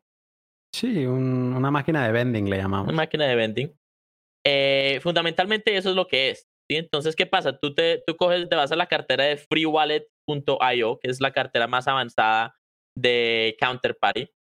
Descargas la cartera, creas una nueva cartera, te dan las 12 palabras, las encaletas, le mandas, póngale 50 dólares en Bitcoin. Y ahora pues tienes que comprar un poquito de Counterparty, un poquito de la unidad, necesitas 0.5 XCP, que Counterparty tiene su propia moneda, su, su, propio dinero, el cual es un shitcoin, la verdad. Pero es posible comprarlo, ¿sí? Y para comprarlo coins? es o... un color coin. Es un color uh -huh. coin con Bitcoin quemado. Ellos quemaron Bitcoin para crear XCP. Es un, es un color coin. Eh, y bueno, y les puedo explicar, bueno, digamos, les, voy a ayudar por la historia. Entonces, para, para, para tú crear un dispensador es una buena forma de entender qué es un dispensador, ¿no? Entonces, creas la cartera de Encounter en, en Free Wallet o IO, le mandas 50 dólares y de esa cartera te vas, digamos, a rarepworld.com, buscas XCP, te va a aparecer una carta de XCP que yo creé, que no es un RarePP oficial, pero pues le creamos una carta para que te viera bonito, ¿no? Y te va a aparecer una, un dispenser. El dispenser es una vending machine que te dice, bueno, mándele, mándele 20 dólares de Bitcoin a esta dirección y el dispensador te va a devolver un XP, un XCP, un Counterparty Unit, ¿sí? Y eso es todo. Entonces, ¿qué pasa? Este contrato lo que hace es observa las direcciones públicas de Bitcoin y dice, ok, si X, X cantidad de Bitcoin llega a esta dirección, le vamos a devolver, a mandar la, la, cantidad determinada de PP a la dirección de Bitcoin que manda el Bitcoin. O sea, tú le metes 50 dólares a dirección 1CA, ¿sí? Y de ahí mandas el Bitcoin al, al dispenser, el dispenser te devuelve el XCP a la dirección 1CA. ¿sí? Rehúsa la dirección, ¿sí? Y esa es la única uh -huh. forma en la que los dispensers funcionan. Es muy importante, por lo tanto, que estés utilizando una cartera de Bitcoin que tenga, que acepte el protocolo de Counterparty para que puedas tú ver el, el, el, el, el, el token que te devuelve este dispenser y puedas accionarlo, puedas venderlo, moverlo, hacer lo que quieras con él, ¿no? Entonces, vas, compras Counterparty y luego vas y creas este contrato y es una opción crear dispensador, decides, bueno, voy a meter tantos pepes aquí voy a poner el precio de, digamos, 10 dólares de Bitcoin o 0.0001 Bitcoin, ¿sí? Cada vez que esta cantidad de Bitcoin entra al contrato, va a dispensar una unidad o dos o tres, lo que tú quieras. Tú defines la cantidad que dispensa este dispensador y firmas y, y, publicas la transacción y, y Counterparty la procesa. Y esos, esas unidades, esos pepes, quedan en un escrow en un tipo de contrato inteligente que Counterparty regula. Entonces Counterparty se queda mirando las transacciones y el momento de que el, el, el, evento correcto ocurre en la cadena de bloques de Bitcoin, Counterparty reacciona y dispensa el Pepe. Y eso es todo. Puede que suene como mucho, pero en realidad es un contrato muy sencillo, eh, pero muy elegante, que te permite, te permite comprar pepes o otras acciones encima del protocolo de Counterparty con Bitcoin sin necesidad de utilizar, si como comprador tú no tienes que tocar el counterparty token, no tienes que, tocar ningún otro, otro shitcoin, solo puedes comprar directamente de Bitcoin a Pepes a través de estos dispensadores. Entonces, y no requieres un escanje, no tienes que darle tu email a nadie, no tienes que meterte en un escanje de ningún tipo. Es PAP, trustless, distribuido en la cadena de bloques, ¿no? Por lo tanto, pues por eso es que es tan útil y tan interesante y tan valioso ese tipo de contrato.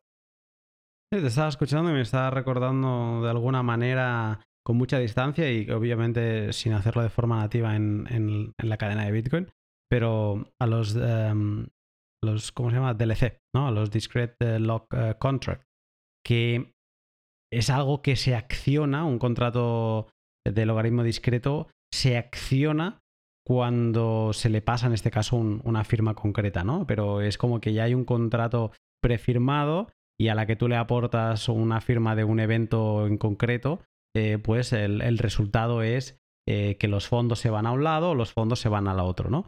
Y me ha dado la sensación que es un poco eso, un, dispensador, ¿no? Eh, hay como, si, aquí el caso concreto es si recibes tal cantidad de bitcoins, envía de vuelta a esa dirección, pues un PP o entiendo que los dispensadores se pueden utilizar para, para cualquier otro token de, creado, otro, cualquier otro Colored Coin creado en, en Counterparty. Esto es muy interesante y ahora tengo una duda porque el único PP que tengo lo enviaste tú, me lo enviaste tú hace dos semanas. Que habías, te estaba regalando unos pepes de un tema de un volcán. ¿Y quién quiere? Y digo, yo tenía ya este pot en la cabeza y digo, Juan, ven para aquí. Yo quiero, envíame uno y, me lo enviaste y ese es, mi primer PP. Entonces, eh, antes de grabar este pod, eh, yo agarré la dirección que me creé en, en, Yo no lo hice en Free Wallet, lo hice en Rare PP Wallet, exacto. Exacto, que son como las dos wallets que funcionan para, para todo esto, ¿no? ¿Habría alguna más o no? Hay otra que es en counterparty.io, eh, pero eh, Rare PP Wallet .com y freewallet.io son las mejores eh, por varias razones. Pues eh, entonces yo me creé ahí una wallet, mis 12 palabras, me lo guardé y me enviaste el PP y sí, sí, lo, me apareció, fantástico. Y analizándolo para el pod dije, bueno, yo voy a ir a, blockstream.info o a mempulse.space, a un explorador de bloques de Bitcoin, voy a poner esta dirección y yo quiero ver a ver si veo un up return, si veo algo. Y no vi nada. O sea, esa dirección no le aparece nada asociado en la cadena de Bitcoin. Digo, hostia, yo pensaba que todo esto se movía por, por up returns. Em, ¿qué, es lo que se mueve cuando tú me envías? Sí se mueve a través de, de op return. Lo que pasa es que op return no es, no, no, el, el protocolo de counterparty no utiliza eh, código que sea entendible por un humano y, y no hay y, las cadenas de bloques como blockstream.info o, o blockchain.com no, no pueden entender qué es lo que, lo que hay pues en ese op return. Pero estoy buscando tu dirección en este momento porque te puedo mostrar en Blockstream, si tú miras la información que hay en el op return, va a mostrar caracteres ilegibles eso es, eso es el código de counterparty. Eso es el binario de counterparty que el nodo de counterparty puede interpretar y a través de eso crear un mercado. Claro, yo lo que vi es que no había ninguna transacción. Y, me sor- ah, entonces yo pensé, bueno, es que quizá mi transacción solo aparecerá, o sea, mi dirección solo le aparecerá una transacción cuando yo mueva ese Pepe. Y de momento quizás solo sale en eh, analizando tu dirección y no la mía, ¿no? Porque como que eh, no debe estar asociada en la cadena de Bitcoin tu, mi dirección con la tuya todavía, hasta que yo no gaste ese Pepe, ¿no? Y, pero me quedó la Hay, hay que, hay que mirar, eh, tal vez cuando miraste la transacción no se había esparcido a través de la red, eh, pero te puedo asegurar que si vamos y buscamos tu dirección de, de, de Bitcoin de, de Pepe y la ponemos en blockstream.info, va a haber una transacción de mi dirección a tu dirección con, un, con, con una transacción de fee de Bitcoin y un return. Y en el return va a haber cierta información. Y esa, hay, esa es la transferencia del Pepe. Lo que pasa es que a veces, pues obviamente se demora en, en esparcirse a través de la red. Tal vez don- cuando la miraste no estaba, pero, pero sí, es, así es como funciona. Bueno, ya miraré, como lo vamos a mirar esto después del pod, ya, ya miraré de ponerlo, de sobreimprimir la imagen en el, en el vídeo y si no poner un link a ponerla por Twitter para que eh, algún curioso como yo pues que la, que la pueda ver. Y, Sí, ¿qué te Es más, te, ve- ven te cuento una historia. Yo, yo creé en, en esta exploración, cuando, cuando, cuando llegó el mercado de Ethereum a, a los Pepes, en- en- pensando en el tema de la escalabilidad, dije, bueno, ¿cómo hacemos para, para retener este mercado? Porque yo quiero que se queden en Bitcoin. Yo, creo, yo quiero que Bitcoin sea utilizado como, una, como un dinero. ¿sí? Y el mercado ahorita quiere JPEGs. Pues bueno, vamos a darle JPEGs al mercado. Pero, pero, pero ¿qué pasa? Ahorita todo el mercado está en Ethereum. ¿sí? Entonces, bueno, ¿cómo hacemos para retener este mercado? Entonces empecé a pensar en el tema y fui a explorar el mercado de, de Liquid. En Liquid hay un proyecto llamado RareToshi, raretoshi.com creo que es, en el que están creando una, una un, un, digamos, un OpenSea, pero encima de Bitcoin, en este sidechain de Bitcoin que se llama Liquid Network. Entonces me puse a pensar, bueno, ¿cómo hago para mover un Pepe a Liquid? ¿Sí? Porque en este momento la forma que mueves tú un Pepe a Ethereum es lo mueves a un escrow a través de emblem.finance y es un escrow descentralizado entre comillas que relativamente pues hemos tenido problemas todavía con ellos y haces un, un mint en Ethereum que está colaterizado por ese por ese escrow ¿sí? y así es que lo vendes en Ethereum ¿sí? pero ese eh, emblem.finance no está jugando con Liquid entonces no se puede hacer eso entonces ¿qué hice yo? dije, bueno, moví un Pepe a mi dirección, a la dirección con la que los creé el Pepe originalmente, ¿sí? Y creé tres transacciones. Una transacción, bueno, cogí, hice el mint de un Pepe, de- del mismo Pepe en Liquid, pero no lo publiqué, un mint privado. Cogí el hash de ese mint y lo puse en un up return en una transacción en Bitcoin y la mandé. Luego cogí otro hash, el, el- el hash de IPFS de, de esa imagen y lo publiqué. Y creé, había otro hash de tres transacciones con hashes dentro del up return a con un hash que la tercera transacción tenía una dirección, un burn address, es una dirección de Bitcoin que no tiene llave privada, es una dirección eh, que no tiene llave privada, es como uno burn ppxxxx y el hash sum.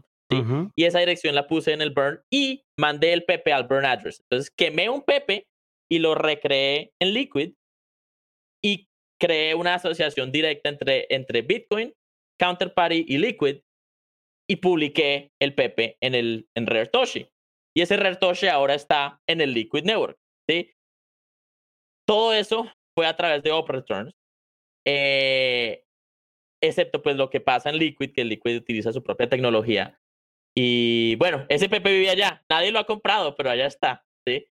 Entonces, bueno, ahí tengo un artículo en mi blog, juangal.com, en el que pueden leer como la documentación de todo eso, para que pues si tienen curiosidad de cómo funciona esta, esta tecnología, ¿no?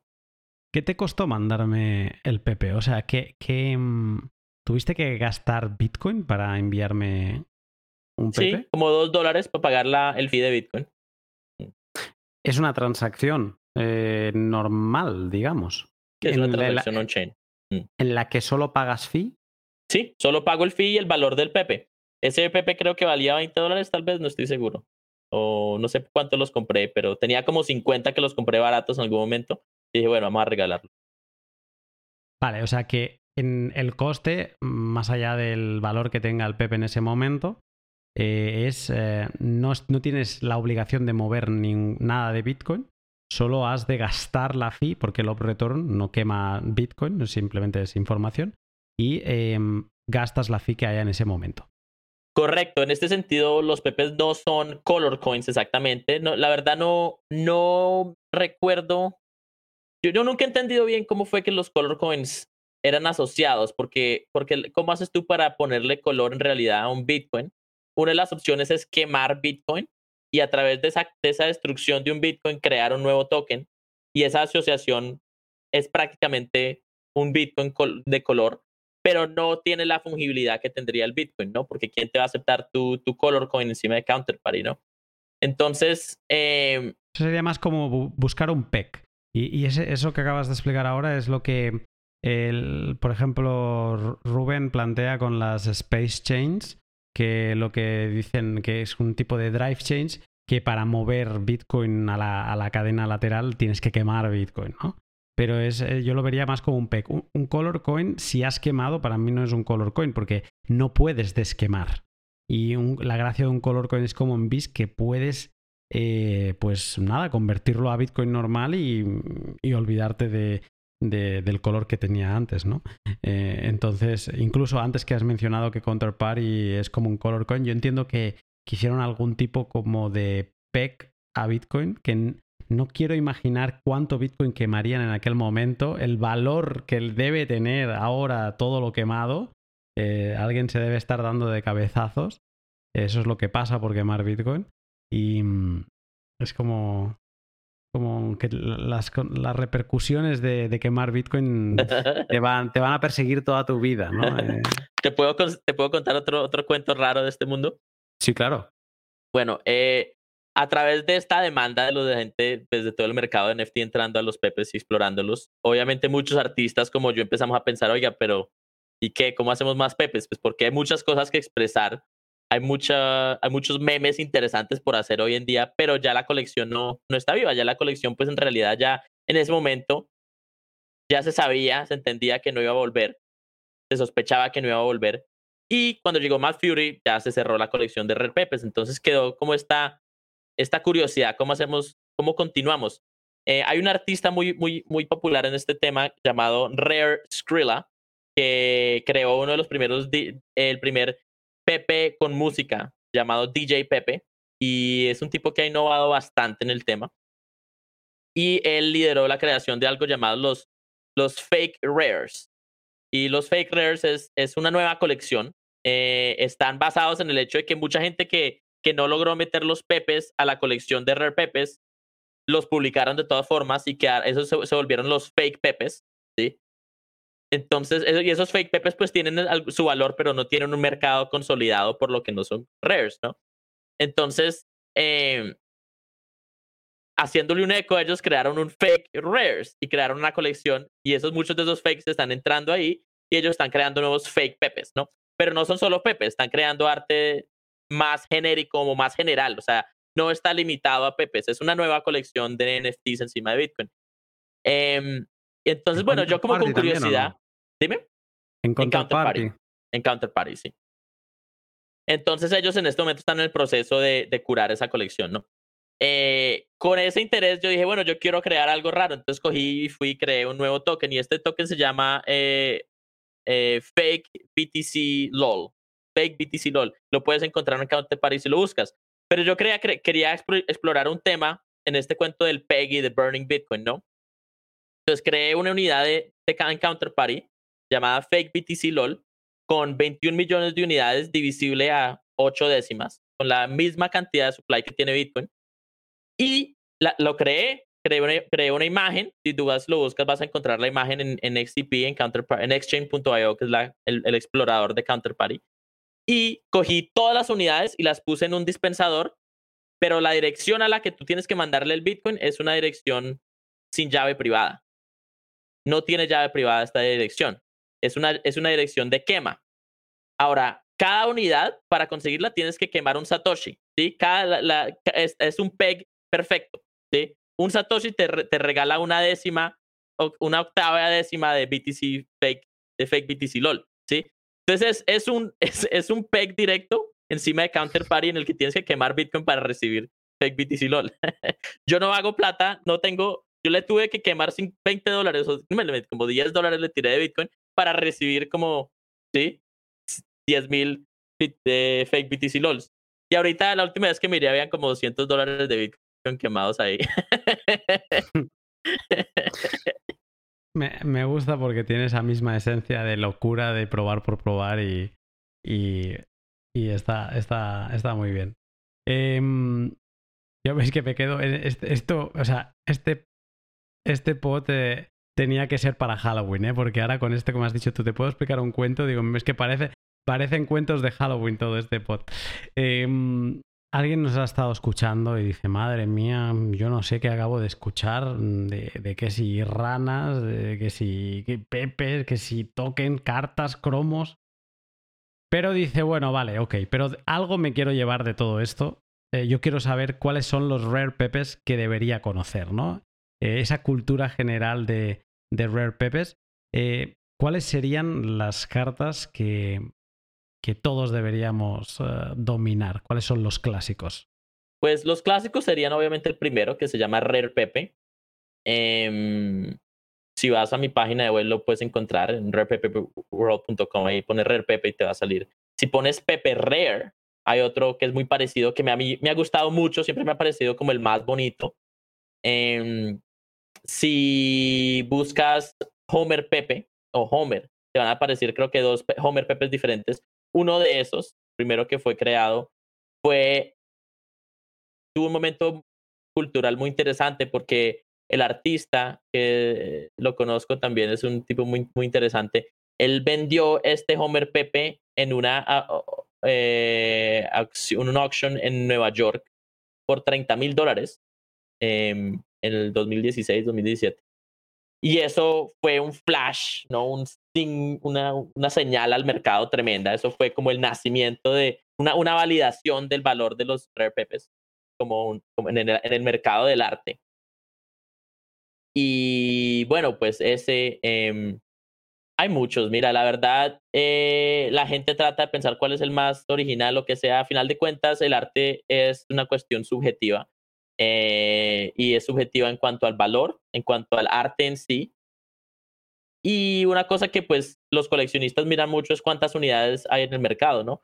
Y, y, hay veces tú, digamos, ves una dirección, ves un Pepe que tiene una, un supply de, de, de mil unidades pero 500 han sido quemadas. Entonces hay que, hay que mirar eso también, es algo que estamos tratando de, de, de simplificar en nuestra página. Pero al final de cuentas el arte es subjetivo y nada, si quieres coleccionarlo, busca y compra algo que te guste y que te parezca, que, que en realidad puedas tú eh, comprarlo, porque es un coleccionable que pueda que no le hagas plata, pueda que no le vayas a ganar plata en ningún momento, pero pero pues hay más, hay más en el mundo que ahorrar plata, ¿no? Obviamente, pues hay que también sobrevivir la caída del dólar, ¿no? Entonces yo no puedo recomendarle a alguien, a nadie que compre nada de esto, pues porque es, es un producto de lujo, ¿sí? Y es muy especulativo en, entre aquellos que, lo, que especulan en el tema. Pero estás comprando arte. Y estás comprando algo que pues que tiene significado para ti, ojalá. Pero sí, yo diría, pues ve y explora, ¿no? Hay mucho, hay mucho arte. Mira, yo todavía, yo llevo mirando Pepe desde, 2016 y pico, finales de 2016 entre yo. Y muchas veces he, regresado yo a este grupo de Telegram, esta agora de Pepes, ¿no? En Telegram, eh, como un refugio cultural. Yo muchas veces regresaba ahí cuando no quería mirar nada de política o del mundo, del trabajo, de lo, quería yo escapar y me iba y me ponía a mirar Pepes y cagado la risa mirando Pepes, porque es que son chistosos, ellos son en realidad chistosos, son memes. Y eso, eso pues esa es la magia de ellos y, y también la cantidad de Pepes, o sea, son 1774. Hoy en día, después de casi cinco años de yo jugar en este mercado aquí y allá y de vez en cuando mirar y comprar y vender eh, pepes, todavía hay pepes que veo que nunca he visto en mi vida. Digo, miércoles, mira este pepe. Sí. es un, es un, es un, es un rabbit hole muy profundo de arte y, y, y, y, tiene mucho contenido muy rico, ¿no? No son como muchos de los NFTs que están saliendo ahorita que no son algorítmicos, son random, sí, o sea, no tienen, no tienen cultura, no son creados por, por, por usuarios, ¿sí? Tienen, hay, hay cosas muy interesantes pasando en los NFTs de Ethereum, ¿sí? Son, hay tecnología muy chévere, muy interesante, pero los RPP son muy únicos, ¿no? Mm. Entonces, pues yo diría, pues, si te gusta y, lo puede, y, está barato, cómpralo. Tienen el nacimiento inmaculado que hablábamos antes, pero también seguramente los científicos eh, hicieron un buen papel de curación, de, selección y, digamos que, que tenemos eh, esa selección hoy en día, eh, esa cápsula del tiempo de 2016-2018 de lo que pasaba en, toda la escena Bitcoin. Em, antes de, preparar el pod incluso pensaba que ya no se podían ni comprar gracias a, la web esta de, que, has eh, organizado, rareppworld.com. He visto que es relativamente sencillo conseguir, eh, así que animo a, quien le interese el tema. Eh, pues hay precios para todos los gustos y colores y hay, como decías, pepes con emisiones más altas ni más bajas, nada de lo que he dicho es consejo de inversión. Seguramente si compres un pepe vas a perder dinero. Lo digo así de claro para que quede meridiano que, en ningún caso este pot es, eh, ninguna intención de, llevar a la gente a comprar eh, pepes. Em, pero tengo una última pregunta, porque si alguien da el paso, y yo por ejemplo ahora tengo un pepe que me encanta, porque me lo regalaste tú y porque tiene un volcán. Y en España ahora hay un volcán que se está volviendo loco en las Islas Canarias y me lo enviaste un poco cuando empezó a explotar Tú me lo enviaste por los volcanes del Salvador, pero, pero es que empezó el volcán en ese momento y entonces es como para mí el eh, marca ese, ese recuerdo. Y, mm, y, ahora digo yo, hostia, yo lo quiero guardar esto muy bien. Eh, claro, estamos, eh, estamos forzados a acumular pepes en hot wallets porque estas wallets no, no, no, no están como pensadas para billeteras frías. O como tiene una semilla tú puedes guardar mm, esa semilla en un, en un trezo donde quieras y, ya tienes toda la información necesaria para recuperar tus pepes. Sí, pues fundamentalmente es Bitcoin. Entonces, eh, es, es una pregunta muy interesante. Hay mucha gente que está explorando esto. Bueno, algunas personas están explorando esto. ¿Cómo hacer para guardar los pepes más segura, con más seguridad? Yo quiero eh, facilitar eso a través de Trezor, pero fundamentalmente tú podrías coger un Trezor, un Trezor T o un Trezor 1, crear un seed o si ya tienes un seed, sacar una dirección de Bitcoin y mandar el Pepe ahí y crear en tu contaduría en algún sitio recordar dónde lo pusiste, porque Trezor no te lo va a poder mostrar. No hay ninguna cartera en este momento que tú le puedas conectar el Trezor y, y, y, el, y, la cartera mostrarte los pepes, aunque esto es algo que está obviamente planeado creo que Free Wallet, FreeWallet.io está trabajando en esto. Yo quiero facilitar esto con mi página web en el futuro. Vamos a ver qué pasa. Pero, pero igual, si tú tienes la dirección pública, la puedes poner en un explorador y ver el Pepe. Tú puedes poner esa dirección pública donde tienes tu Pepe en rarepepeworld.com en, en, la, en la caja del search y te va a mostrar tu colección. Y tú puedes compartir esa colección con otras personas. Entonces puedes ver tu colección desde cualquier momento. Así no puedas moverla. Así la dirección esté metida en tu Trezor y, el Trezor no te, no te muestre cómo moverla. Ahora, el día que le quieras mover, e, a, base de la tecnología que hay en, hoy en día, tendrías que tú coger las 24 palabras o 12 palabras, meterlas, digamos, en el Electron, ¿sí? Sacar la dirección privada que controla la dirección pública donde está ese Pepe, coger esa dirección privada, meterla a Free Wallet y a base de eso moverla. Entonces es un problema porque estás comprometiendo la seguridad de tu, de tu, de tu cartera de Trezor, ¿sí? Y tienes que hacer este proceso que es técnico para mucha gente. En realidad no es tan difícil, pero es un proceso relativamente técnico para mucha gente. Entonces, por ahora, en, como método de HODL, ¿sí? yo diría, bueno, pues si no, la, si no tienes intenciones de vender tu colección, me muévelas a un Trezor y, y, y pon, guarda la dirección pública en alguna para que te acuerdas cuál es y listo. Y estás en hardware wallet, pero, pero pues no vas a poder moverlo fácilmente. Eh, y pues sí, esa es la realidad del mercado hoy en día. Ojalá pues cambie, porque ya basado en las valorizaciones de algunos de estos pepes, pues obviamente ya yo creo que ya demanda estar en un hardware wallet.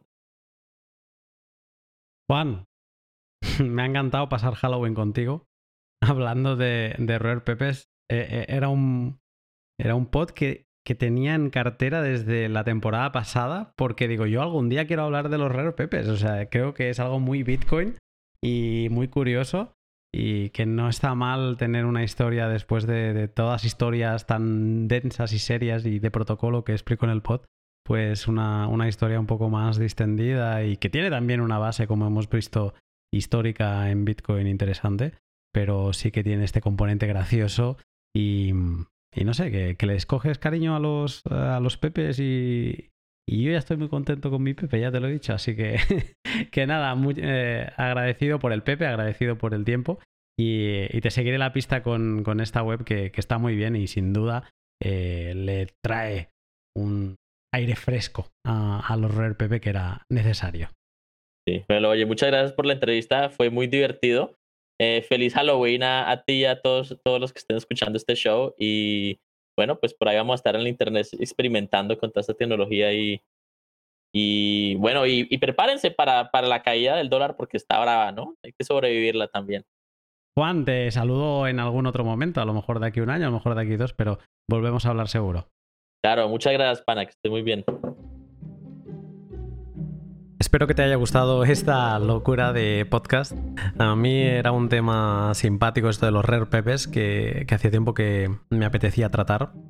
Me gusta mucho la idea esta de que nació como un... Eh, ¿Se puede? Nah, no se va a poder. Sujétame el cubata que ahora te monto un NFT en, en Bitcoin. Y, y, sobre todo cómo nació sin, sin esta idea de especulación que yo creo que es de lo más uh, lo que más ensucia mm, todo este movimiento que aunque no lo quiera eh, toca verlo por Twitter porque ha sido como el boom de 2021 y, y eso no como ver cómo la gente está creando cosas con la única intención de venderlas. Y aquí la, la sensación de los Rare Pepes era al contrario era como encapsular un meme dentro de una carta al estilo Magic the Gathering y cómo se rompían la cabeza para que esos memes pues eh, tuvieran sentido, gracia y, que sorprendieran cada vez más. Yo he aprovechado después de grabar este pod, he entrado a rarepepedirectory.com y he estado repasando mm, series. Mm, he ido de, yo lo he hecho al revés, he ido de atrás hacia adelante. Ay, perdón, de delante hacia detrás y, me he sorprendido mucho riéndome de cosas que veía, cosas que relacionaba con, el mundo y cosas que relacionaba únicamente con la escena Bitcoin, ¿no? Y me reía, me reía mucho con algunos que están muy bien pensados y luego con genialidades, ¿no? Como la del Pepe de, Schrödinger, que explica Juan en el pod, yo, lo he comprobado, he comprobado cómo entrando desde un explorador se ve de una manera y entrando por otro se ve de otra. O sea, me parece alucinante que alguien se rompiera la cabeza así y que lo inmortalizase en, en un Rare Pepe. Pues bien, antes de cerrar eh, quería agradecer a mis sponsors particulares, a mis Patreon, eh, su apoyo. Eh, he de decir que he recibido una gran muestra de cariño en la última semana se han sumado pues como 5 o 6 Patreons, de los cuales 3 han hecho su pago eh, anual directamente de una tacada. Así que muchas gracias. Me veo obligado a seguir produciendo un año más. Lo iba a hacer, pero ahora es una cosa que he pensado. Digo, mmm, el día que me empiece a cansar de, de, producir podcast, tengo que ir eliminando esa opción de, de, de apoyarme un año completo. Eh, porque si no me sabría mal.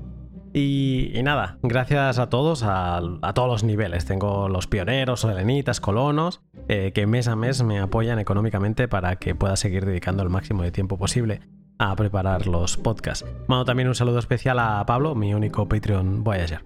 Gracias, Pablo.